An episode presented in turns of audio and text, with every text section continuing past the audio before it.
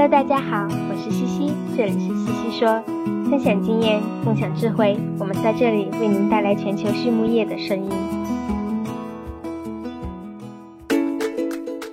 感谢西西说的合作伙伴们：英赛特解决肠道问题，美国达农威公司值得信赖的营养与健康专家，优宝生物、三和药业让健康养殖更简单。隆昌动宝十七年专注研制天然提取添加剂，引领畜牧业节能优产。大地汉克三十年专注为动物提供美味与健康。里兰动宝让食品和伴侣动物不断丰富我们的生活。康德全包膜凝聚未来，凝聚更多力量，释放更多能量。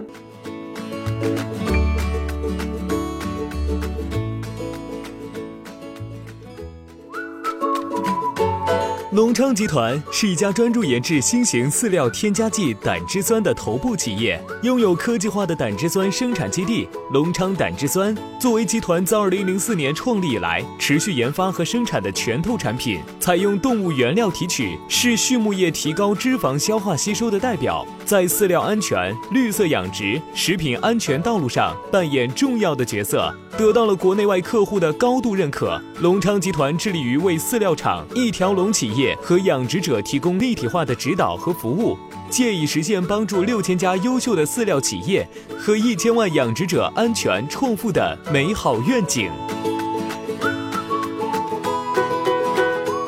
欢迎你，于淼，欢迎您来到西西说。啊，谢谢西西，你好。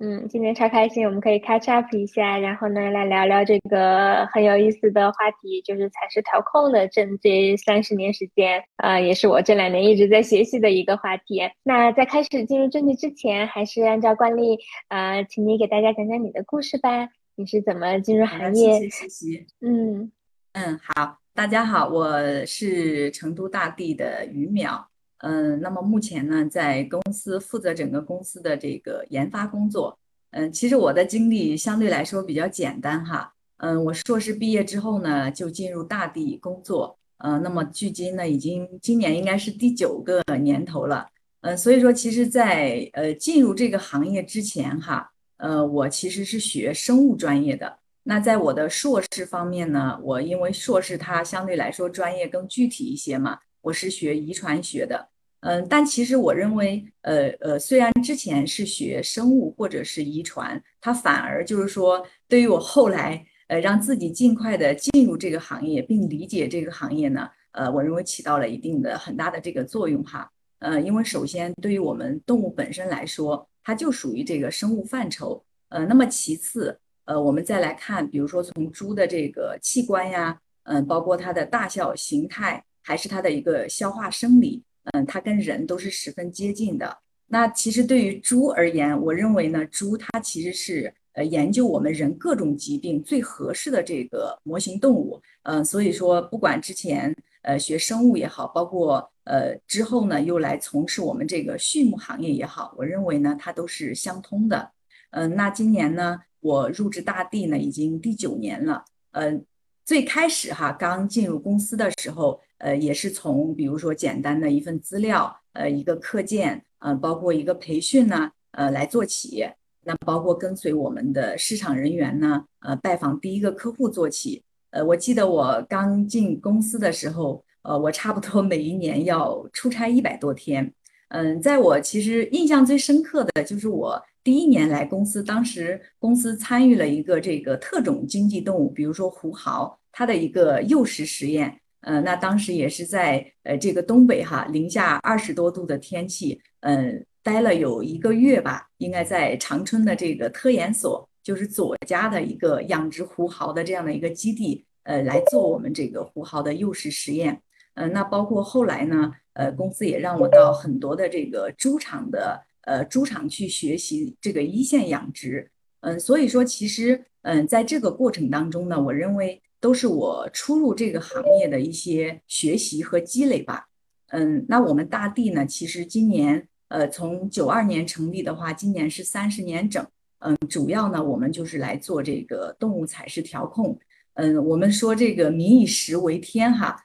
嗯，所以其实吃它是关乎我们呃人，不仅是人还是动物，我认为它是一件大事。那其实对于我们动物而言，对于我们整个养殖而言，我们这个集约化的生产呢，嗯，它要追求这个更大的一个生产效益，那要求我们的动物呢长得快。那如何动物才长得快呢？嗯，当然在满足这个机体它的一个呃维持需要的前提下呢，那只有多吃多采食。那不仅要多吃，我认为还要吃得好，吃得美味，呃，吃得健康。所以说，我们大地呢就一直在从事这样的一个事业，所以我也为自己能从事这样的一个工作哈，嗯，而感到这个幸福感满满。那从其实最初这个误打误撞，应该进入这个行业的懵懂无知吧，应该说是，嗯，到目前呢，我自己非常热爱这个行业，嗯，包括也非常热爱现在自己的这一份工作。呃，我想呢，这个是我呃在近十年来哈，应该从毕业之后，是我自身的我认为一个最大的成长。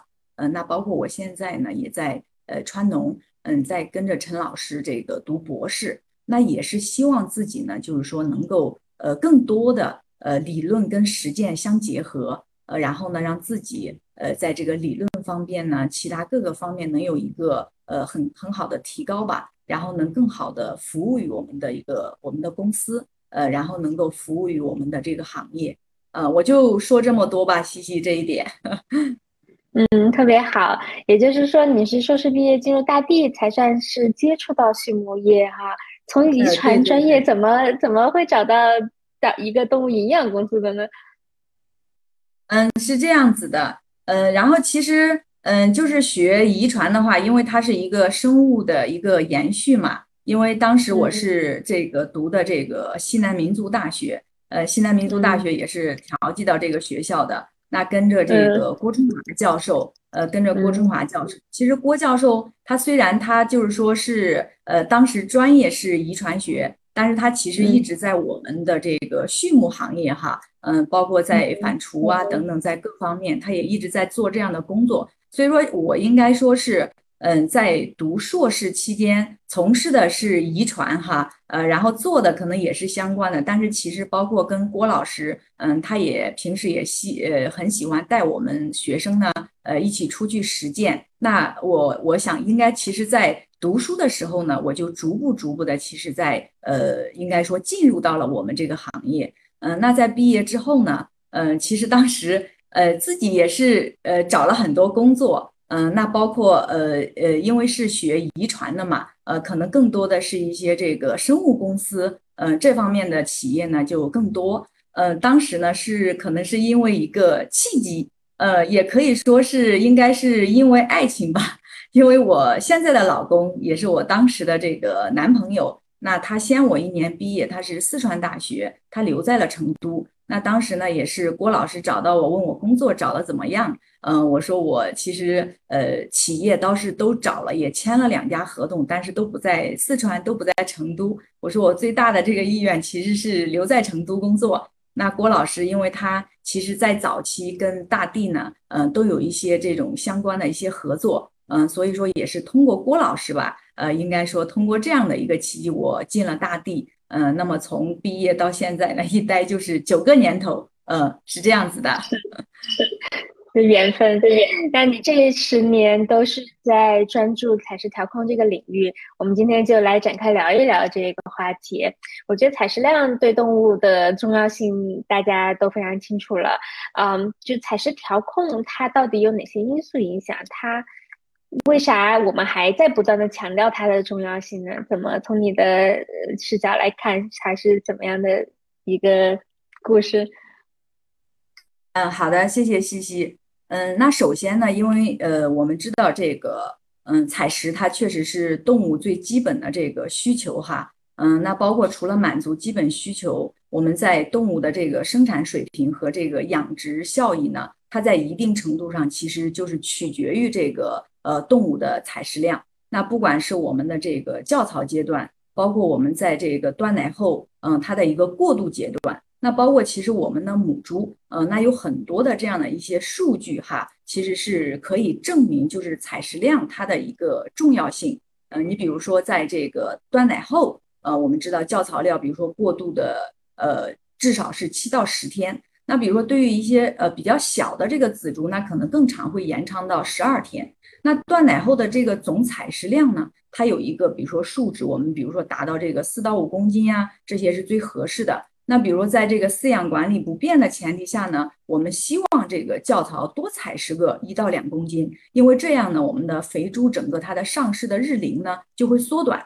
那带来的这个回报呢也是显著的。那你比如说我们再来以这个哺乳母猪为例，那哺乳母猪我们知道它呃，如果按照这个能量守恒定律哈。呃，我们要想让我们的这个断奶猪，它的一个断奶重，比如说达到一个我们想要的一个目标值九公斤，那我们的母猪，比如说平间平均每天要采食多少饲料，才能让它达到这样的一个数值？那比如说一头这个数据，可能我们大家都很很了解哈，比如说一头两百公斤的这个母猪带十二头仔猪。那可能我们通过这样来算的话，二十五天平均断奶重，那这个猪的断奶如果达到九公斤的话，我们母猪的这个它的体损失在哺乳期，如果我们以这个二十公斤以内来计算的话，那仔猪，比如说每天我们可以按最高的一个六百克的教槽料来采食这样的一个计算量，那母猪它其实要达到最少八公斤这样的一个数值。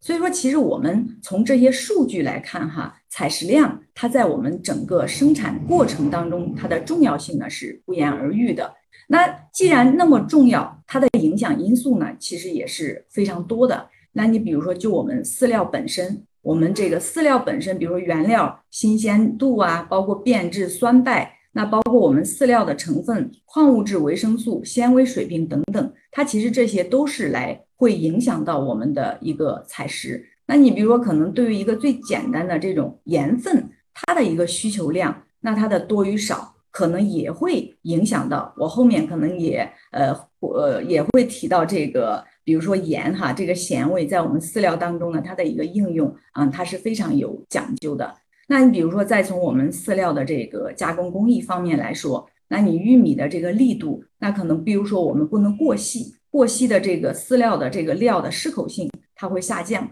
它导致咀嚼的一个不充分，比如说唾液混合不均匀等等，那它都会来影响我们的一个采食。当然还有比如说动物它本身的一个生理状况，包括我们的一个环境，还有我们本身一个饲养管理制度等等，这些呢，它其实都会影响到我们的呃采食量，它的一个呃因素吧，应该说。那么我们。所说的这个采食量呢，它其实说的是吃多少的问题。那我们谈的另外一个，其实适口性，它其实是解决动物是吃进去的问题。所以说，我们要解决吃多少的问题，我认为首先我们要重视的，先是吃得进去的问题。这个猪它爱不爱吃，有没有想吃的欲望？那我们考虑完这个呢，我认为是再来考虑吃多少，也就是我们采食量的问题。那其实对于猪哈，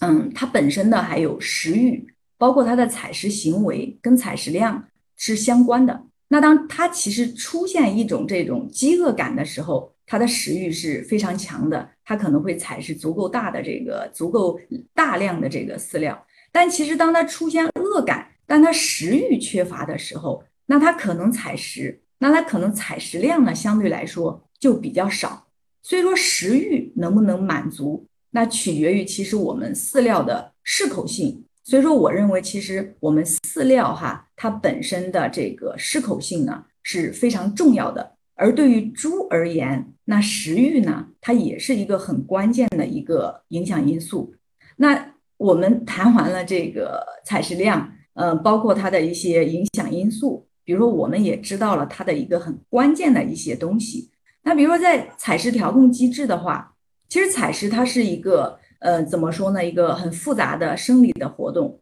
比如说，我们人也好，我们动物也好，从这个对食物的一个识别到感知，再到一个消化吸收，它是一个一系列的复杂过程。而在这整个过程当中，我们的中枢，也就是我们大脑的神经中枢系统，它是其实在调节采食量这部分呢，起到了一个很关键的一个作用。它其实就可以让动物去产生食欲，那引起这个采食的这个呃冲动，让这个动物呢有想吃的这个愿望。那其实动物它这个采食呢，主要我刚刚提到是受这个中枢神经系统它的一个调控。那因为在神经中枢系统呢，它是有两个跟摄食相关的饱感中枢和这个饿感中枢。其实目前哈，我们已经在这个很多种动物当中，还有比如说在禽的研究当中都证实了这两个中枢的这样的一个存在。那包括其实猪也好，家禽也好，包括反刍也好哈。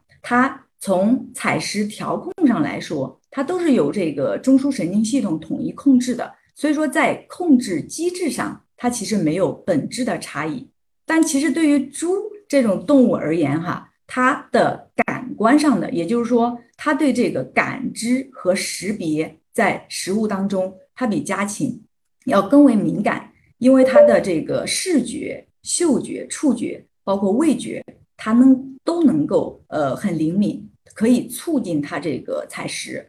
嗯，那刚刚前面因为我提到了一个食欲哈，对猪而言是一个很重要的这个因素。那所以说其实嗯我们呢，因为整个的一个采食的话，嗯它是呃是一个复杂的机理过程。但是呢，我认为我们嗯可以在这个食欲上呢，可以从三个方面呃进行一个调控。嗯，第一个呢，就是说，首先是打开我们这个可以启动采食的这个口腔的，嗯，这样的一个感知的一个感觉。那么第二个呢，就是来自于这种胃肠道的一些激素的一些信号，比如说促进采食、抑制采食的这种信号。那么第三个呢，就是刚刚我提到的下丘脑中枢，它是我们整个采食的这样的一个最高的一个中枢。所以说，其实，嗯，在未来哈，呃，我认为，呃，围绕着这个胃肠道激素，包括这个我们所说的这个肠脑轴、这个下丘脑中枢的这个调控呢，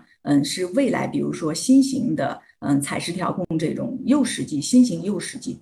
它的一个呃研究方向。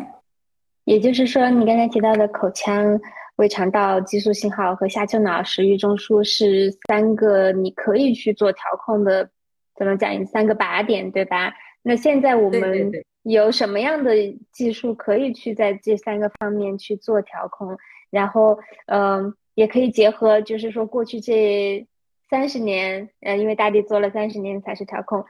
这个调控技术有什么样的变化吗？有什么新的认识吗？那针对这呃三个靶点来说。嗯，刚刚提到第一个，其实它是来自于感官的这个识别和感知嘛。那其实从进化的角度来讲的话，嗯，这个化学感官它是比较古老的，应该说是感觉系统。嗯，那比如说，其实呃，如果我们再从化学的角度去出发哈，呃，它是由各类这个生物体还有各种化合物呃所构成，释放出来的这一些小分子挥发性的化合物。嗯，它可以让我们，比如说从嗅觉上，嗯，去感知。那我们呢，嗯，首先第一步，我认为采食调控就是通过嗅觉它来进行一个呃感知的。那你比如说，我们其实动物哈，包括人哺乳动物，我们都这个嗅觉它的这个其实嗅阈值是非常低的，而且呢，嗅觉也是非常灵敏的。嗯，你比如说这种，嗯，不同种族哈，它的其实个体差异也是比较大的。那在我们动物上，比如像猪，呃，像反刍，它比我们这个人的这个嗅觉呢就更为灵敏，因为在猪的嗅觉这一块儿，它主要是由它的这个嗅觉的受体基因数量，还有它的这个嗅觉上皮面积的大小来决定的。呃，所以说，因为猪它的这个嗅觉上皮面积大概是嗯二百二十八平方厘米，那在这种情况下呢，嗯，其实猪，所以说我们为什么可能我们人，比如说在饲料当中，在其他当中感知不到的气味，那猪它是可以感知得到的，嗯，包括犬类哈，猪和犬的这个是呃非常灵敏的，嗯，那我们说其实民以食为天。但是这个食呢，又以味为本。我刚刚讲的是其实是一个嗅觉，那其实更为重要的感官上还有一个就是味觉。我们的食品上，他们讲究这个色香味形，包括香气的这个滋味，它也是食品重要的一个呃这样的一个指标。那其实我们动物吃的这个饲料，我认为我们也应该有这样的一个目标哈。因为它通过动物通过这个味觉系统来评价我们整个呃食物的这个营养价值。那从味觉上来说呢，我们是五味，就是酸、甜、苦、咸、鲜。嗯，那我们所说的就是说食品的风味还有滋味，它其实就是有这五种的基本味觉组合成的。嗯，那比如说呃，我们的常说的这个酸味，那酸味呢，它其实不仅仅是由这个呃味觉的这个味蕾细胞哈。通过这样的一种方式来传递的，它其实是呃两种方式被感知。那第一种呢是酸味味觉，第二个呢是体感，也就是触觉。那你比如说我们嗯，大家很多也使用这个酸化剂，那其实很多的这个小分子的一个酸化剂哈，它其实不仅仅是这种酸味味觉的一种感知，它也是体感，因为它可以刺激我们这个。呃，三叉神经的这个疼痛离子通道，嗯，所以说在这种情况下哈，就是有些我们在呃，又说到使用酸化剂这一块儿，我们也要特别注意，因为它的这个酸味本身的这样的一个味觉机理存在，所以说可能有一些酸原料，它的使用在使用过程当中呢，呃，会造成这样，就是说，呃，不太好的给动物造成不太好的呃这样的一种体感吧。嗯，这是酸味。那另外一个呢，就是甜味。呃，因为甜味的话，我们相对来说是呃比较熟悉的。嗯，包括我们所有的哺乳动物，我认为还有我们的猪也好，嗯，都是比较喜欢甜的哈。嗯，这个呢是相对来说大家是都比较熟悉的。那另外一个呢，就是说我们嗯还有一个鲜味。嗯，它其实呃猪。呃，对鲜味的这个呃敏感性是非常高的，呃，就是从某种程度上来说，可能是甜味的这个十倍。嗯，甜味呃和这个鲜味，它的口味的一个平衡，其实是满足我们整个长期最大采食量的一个这样的一个方案策略哈。我认为，嗯，鲜味它其实是由这个氨基酸或者核苷酸产生的这种味觉。那么它在味觉所有的感知当中，它其实起到的是一种呃增强呃，比如说这种酸甜它的一种呃增强剂。那它随着比如说酸度、甜度的变化，那它产生的其实最终的这个风味呢，也是呃会变化的。比如说代表性的这个鲜味物质有这个，比如说艾加剂，那包括我们最早发现的这个谷氨酸钠 MSG，嗯，那其实。嗯，在这一块儿哈，我我想就是说分享的就是第一个呢，这种包括我们在饲料里面，大家可能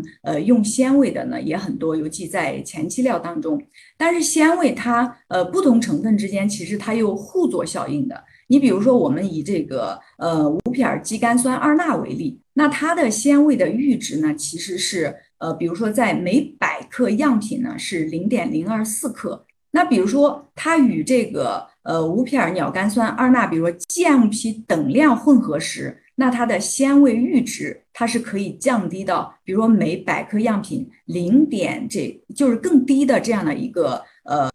这样的一个呃数值吧。嗯，所以说在这种情况下呢，其实它给我们提示了一点，就是在我们的鲜味使用过程当中，比如在呃谷氨酸钠。那它与比如说与这种呃埃加剂它的混合物的滋味强度呢，它是大于个体的这位这种滋味强度的总和。那其实这种协同作用，我认为它是这种鲜味的呃一种非常独特的它这样的一个呃特征吧。呃，而且包括呃从猪就是这个动物来说，它跟我们人的感受对鲜味的感受呃是非常接近的。嗯，那你比如说在猪舌头上，它的一个纤维受体，其实对一些蛋白质的原料的改善哈和吸收是有积极的推动作用的。尤其是在小猪阶段，比如说在蛋白质缺乏或者呃营养严重不良的这种情况下，那这些受体呢，包括这些纤维受体，它是可以这个超常表达的。嗯，所以说这种情况它其实反映了。嗯，就是说对，呃，小猪对这种蛋白质日粮，它一个采食欲望的这种应答反应。嗯，所以说我认为在，尤其在前期阶段，在一些关键的时期，那刺激鲜味感官，它其实是能够促进这个饲料采食量的一个增加的。嗯，所以说这是在鲜味我们呃在饲料当中的一个应用。那么另外一个就是苦味。嗯，其实苦味，我们哺乳动物对这个苦味哈，包括猪，它的感知应该说是也是非常灵敏的。比如说我们饲料当中可能本身有一些这种天然的嗯发苦的这种物质，那在这种情况下，它其实是能影响到我们饲料的它的一个呃适口性的。呃，那比如说一些呃生物碱呐等等一些奎宁啊等等这些东西，那其实在这种情况下哈。呃，尤其在我们整个养殖的一个全期，呃，我都呃非常建议，其实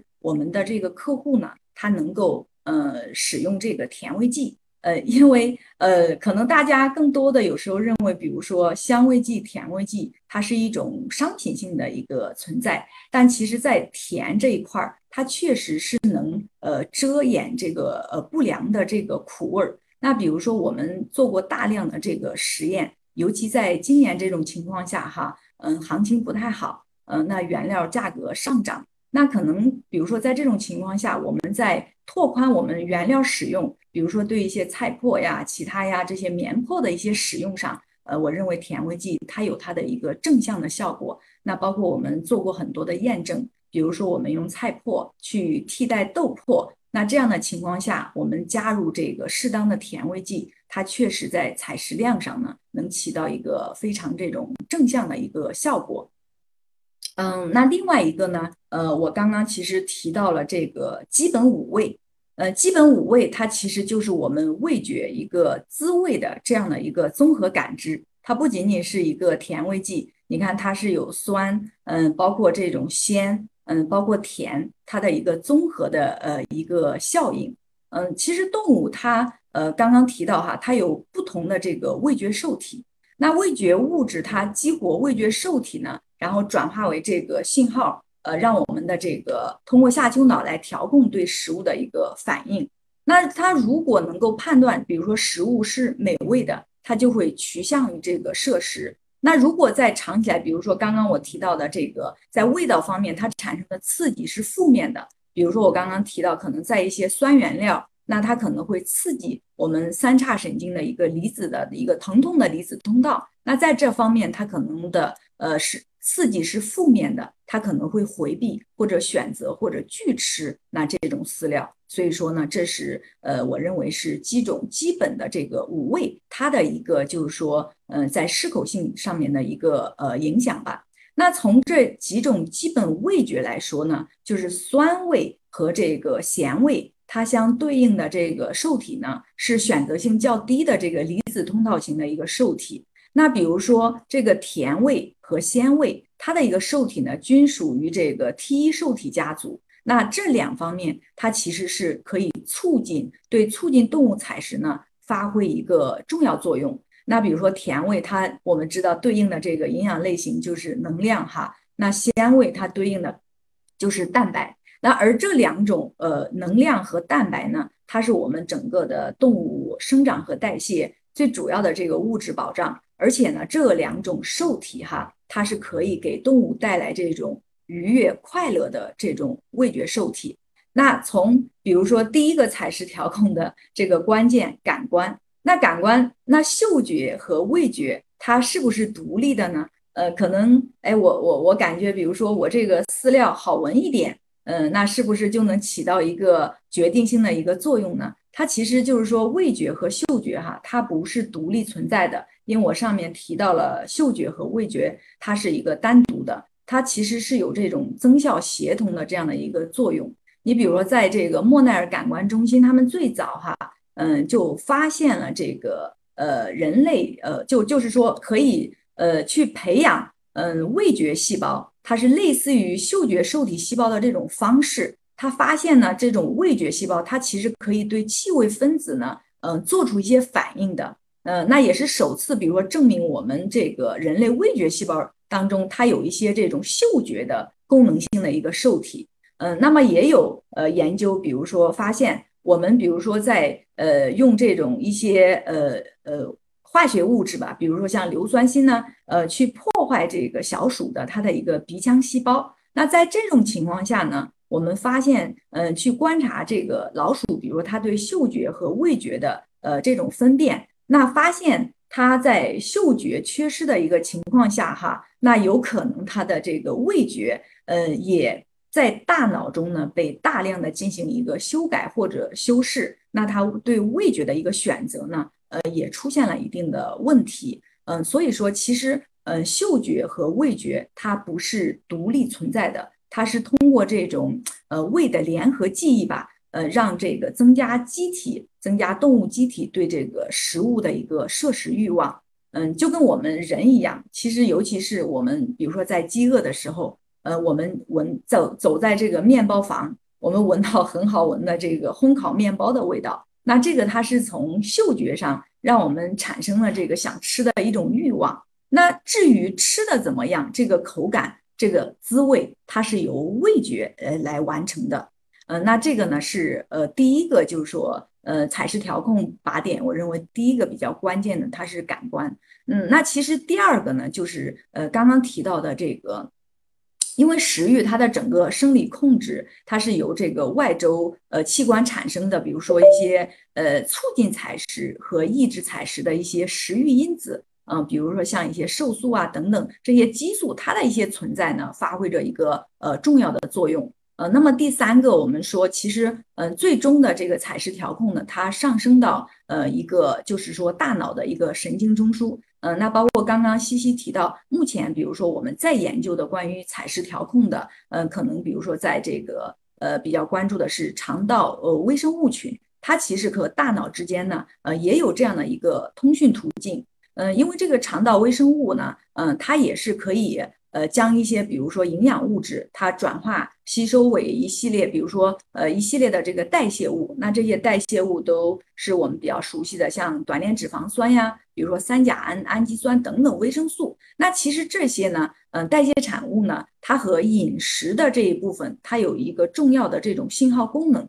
它是可以调节我们宿主的一个呃动态平衡的。嗯，所以说呢。嗯，在目前采食调控这一块儿，我认为，嗯，就是肠道微生物代谢产物，它在产生能量和比如说介导呃这个肠脑轴的通讯当中呢，起到了一个关键作用。嗯，那比如说可能也有呃，现在很多人在研究哈，嗯，相关的这些内容。嗯，那包括西西刚刚提到，比如说大地，呃，我们三十年，呃，在呃采食调控有哪些技术沉淀？嗯，因为大地，我们整个的公司的这个战略是以生物技术为依托，嗯，打造动物采食调控专家。呃呃，目前呢，我们研究的这个产品一共有五类，比如香味剂、甜味剂、诱食剂、酸化剂和精油。那其实我们整个的研发也是在呃依循这个公司的整个战略，那将生物技术呢运用到了我们各类产品当中。比如说在香味剂方面呢，呃，我们很早，比如说就将酶解技术呃运用到了我们香味剂产品开发当中。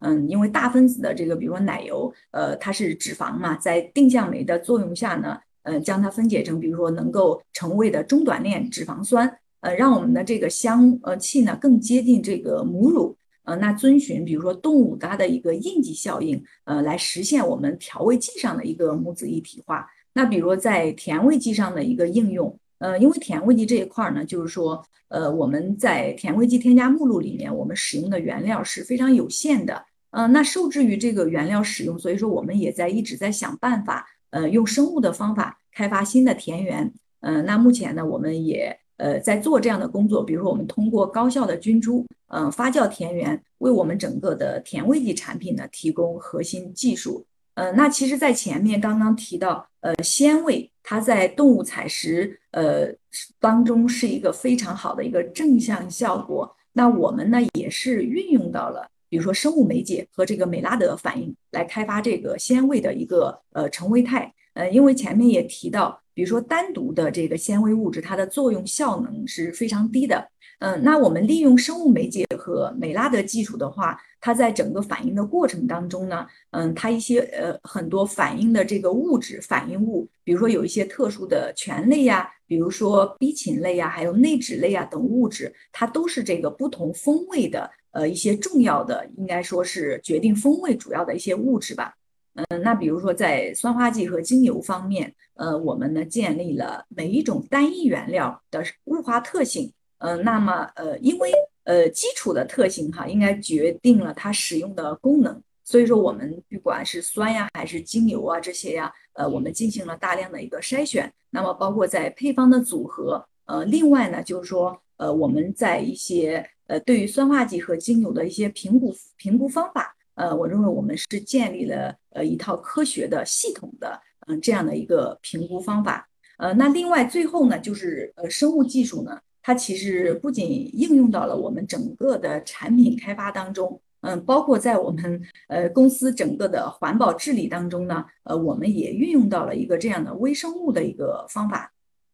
因为其实对于公司在整个过程当中，它是没有废水废渣的，但是就是因为这个高浓度的这个气味儿，呃，让我们这个环境的工作环境可能稍微有一些差，呃，包括也存在对环境的污染。那我们就比如说从公司不同地方的土壤，然后驯化了四十九种的这个细菌，嗯，通过生化鉴定和这个分子生物学鉴定，那么从单一细菌对气味物质的这种降解作用，再到复合菌的这种组合，所以说我们将这种技术呢，应该说是很好的，呃，目前呢应用于我们的整个的这个环保上面，环保上面，嗯，那对于其实呃公司目前。嗯，在进行的一些采食调控研究的话，嗯，第一个呢，就是说前面也提到，比如说嗅觉和味觉，它是之间不是独立存在的，它是相互联系的。嗯，那如何让这个嗅觉、味觉它的一个协同最大化？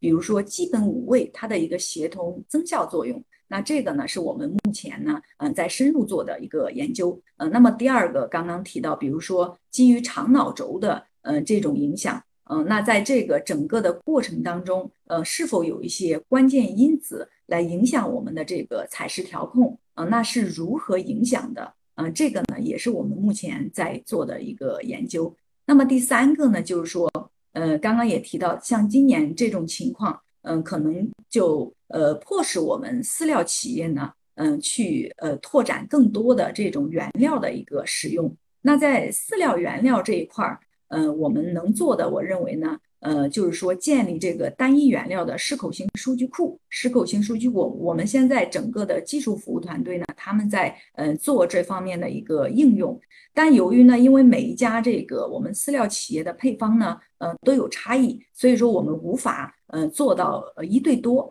呃，但是呢，我们其实是非常呃乐意，然后呢，就是说做这种呃为大家做这种定制性的服务哈，呃，比如说针对我们的一个呃饲料的一个底物，根据自身饲料的一个特点，呃，我认为我们是可以提供这种定制化的一个适口性方案的。呃，这个还挺有意思的，做根据不同的配方和原料的情况去做一个定制化的适口性，这个工作量很大哦。呃，我们目前能做的就是做单一原料，呃，因为呃，这个饲料企业它每家的底物不同嘛，所以说我们没有办法做到一种产品、一种方案去针对所有的，呃。我听下来就是确实觉得这个采食调控的机制很复杂，然后调控的技术也也非常的有意思。你刚才讲的，你现你们现在在进行的这些研究，包括嗅觉、味觉让协同最大化、脑脑肠轴的研究，我在好奇，就是食品行业是不是也有同样的研究，就是可以去借鉴的呢？嗯，其实我我也是想说哈，你呃，因为动物它其实跟人是一样的。你包括我自己平时呃进行一个学习，包括我们研发上哈，它调香啊这些，我们都是更多的去借鉴这个食品上的一些研究。那比如在食品上，食品我刚刚提到一句话，它其实所追求的就是这种风味和滋味，它的一个复合的一个效应，而不是我们单独的，比如说我的一个甜味剂的一个效应，呃，或者说是我的一个鲜的这种效应。它肯定是最终的是一个复合效应。我们的这些其实研究的呃理念和思路，呃也是来自食品上的一些理念，挺有意思。那你在这个养殖呃，你你在采采石调控这一个领域已经有十年了，然后也非常清楚这三十年来的沉淀。那你怎么看它的未来呢？嗯，采石调控未来的话。嗯，这一块我认为有几个方面哈。嗯，采石调控未来，首先是从行业来说，因为刚刚我提到是一个新型诱食剂的一个开发，因为采食它是，比如说肠脑轴，它包括这个呃胃肠激素，它应该是两个层次，一个是我们就是促采食和抑制采食的这些胃肠激素，它是一个方面，那另外一个呢，就是刚刚提到，比如说这种肠道微生物它的一个代谢产物。它可以通过这种迷走神经的这样的一个通路呢，呃，来进行一个食欲调控。所以说呢，呃，我认为在未来的比如说采食调控研究哈，它是可以根据嗯这两方面呢来进行一个呃深入的一个挖掘。嗯，因为目前市场上使用的诱食剂，包括我们自己，可能更多的还是呃来自于比如说第一个这种靶点，就是说感官上的这样的一个研究。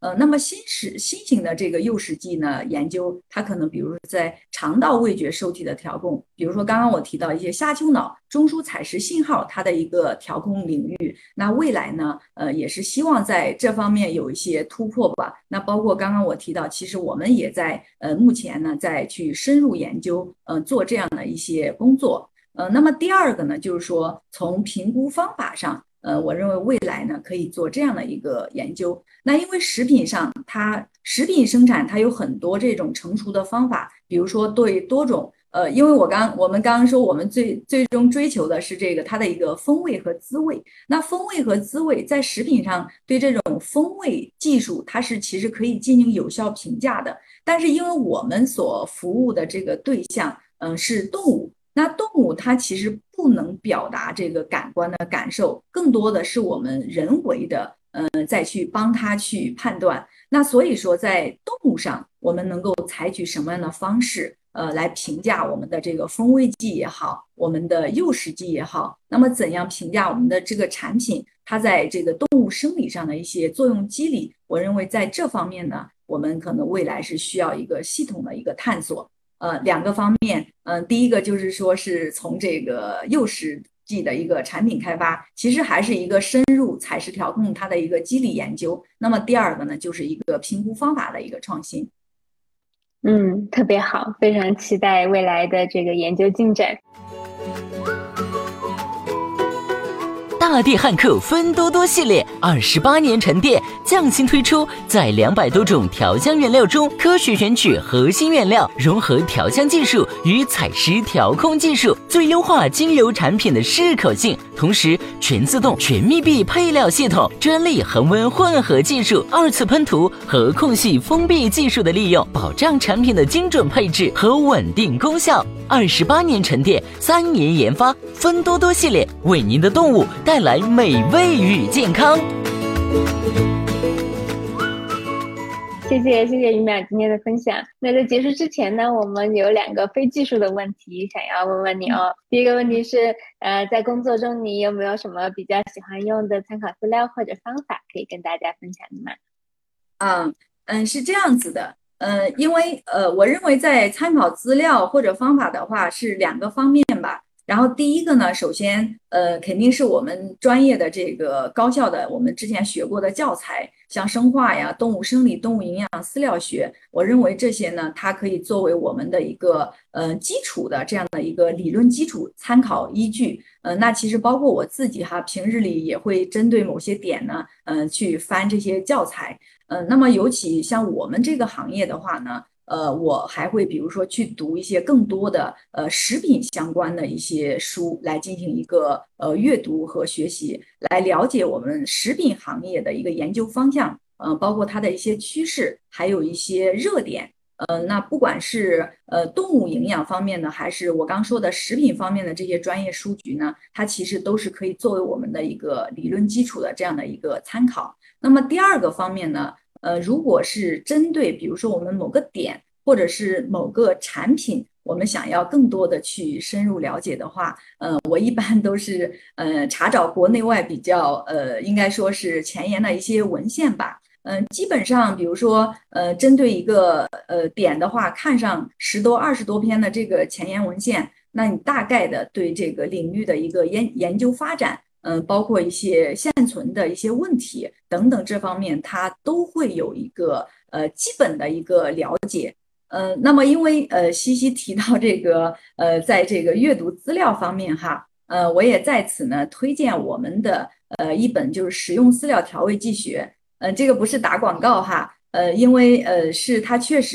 应该说这本书是弥补了就是我们调味剂领域的它的一个专注的一个空白，嗯，它是一二年就是说当时是第一次出版，呃，那么在也是在历经十年后呢，呃，我们进行了一个技术上的一个升级，呃，并且今年呢再版。那这本书它其实也是应该是我们大地，比如说呃三十年的一个技术沉淀吧，呃，一共有十个章节，它从调味剂，比如说应用的理论技术。包括原料的选择、调香的技术、那加工及生产、检测、评估、应用等各个方面呢来讲述。嗯，所以说我认为，如果呃是对比如说我们调味剂这一块的一个应用比较感兴趣的话呢，嗯，那也可以联系到我们。其实这本书呢，它是非常全面的，就使用饲料调味剂学是我们自己编著的。